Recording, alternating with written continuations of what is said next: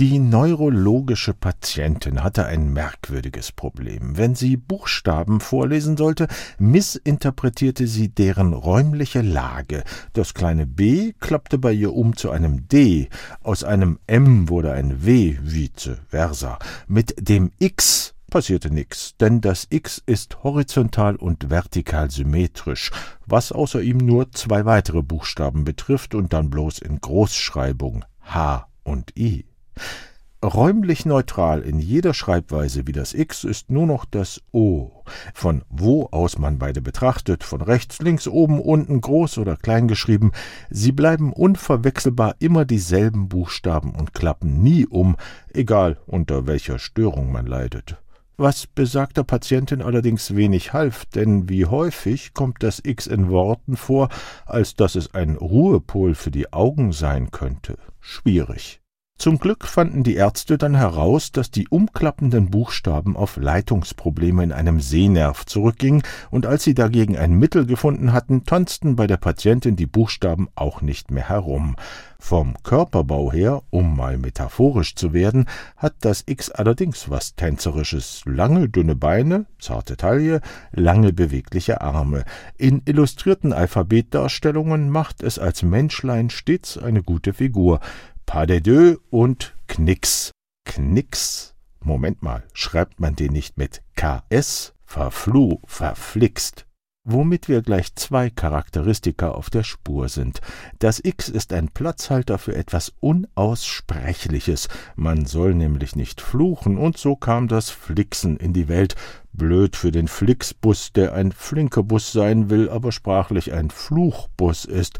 Vorsicht bei der Namenswahl, verflixter Stau nochmal. Und dann wäre da das KS im Knicks. Es belegt, man braucht kein X, weil man es durchs Duo KS ersetzen kann. X. Buchstäblich ist X nutzlos. Weg damit.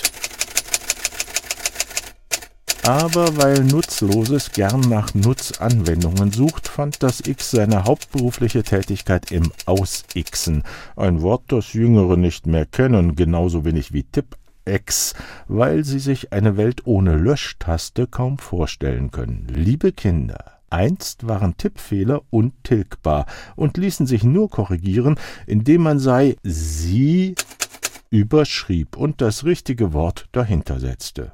Naturgemäß kam dafür nur der seltenste Buchstabe des Alphabets in Frage, weil sich häufiges wie E oder A nicht mit etwas häufigem überschreiben lässt, denn dann würde es ja nicht unsichtbar, sondern stünde nur etwas fetter und schwärzer auf dem Papier. Das alles ereignete sich freilich im medialen Pleistozän genannt, Zeitalter der Schreibmaschine, und der Computer machte das X wieder arbeitslos. Da stand es rum und grübelte über seine Bestimmung nach, die da wäre a. Seltenheit, nur zwölf Einträge im legendären Grimmschen Wörterbuch und b. dunkle Verruchtheit, siehe Hexe, die man früher mit KS schrieb, und jawohl, Sex. Womit die Richtungsfrage nochmal aufkommt. Die auch heute noch raren Einträge im Wörterbuch unter X gehen ja darauf zurück, dass man nach Wortanfängen sortiert. Würde man auf Wortenden schauen, fiele das X allein des Sex wegen als immens häufiger Buchstabe in unseren Texten auf.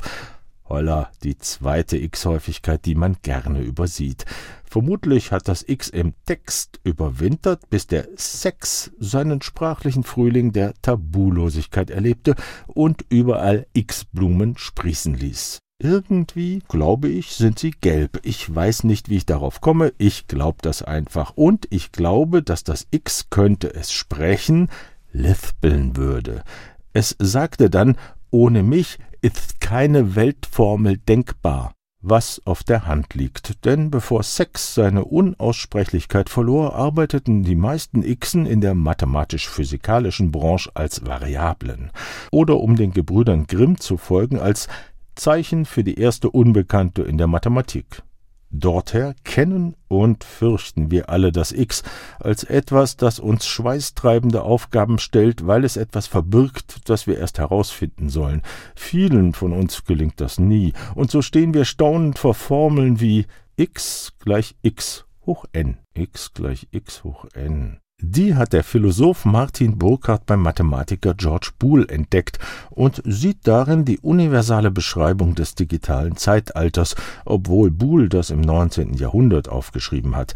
Mit x gleich x hoch n lässt sich allerdings kaum etwas berechnen, sondern nur zwei Zahlen ermitteln, für die diese Gleichung gilt, sprich wahr ist. Sie lauten 0 und 1. Kurze Verschnaufpause für den mathe-ängstlichen Geist. Immer noch zu abgehoben? Macht nix. Wir leiten daraus etwas Einfaches ab. Das x steht manchmal für nichts, 0, manchmal für irgendwas, 1, aber fast nie für sich selbst.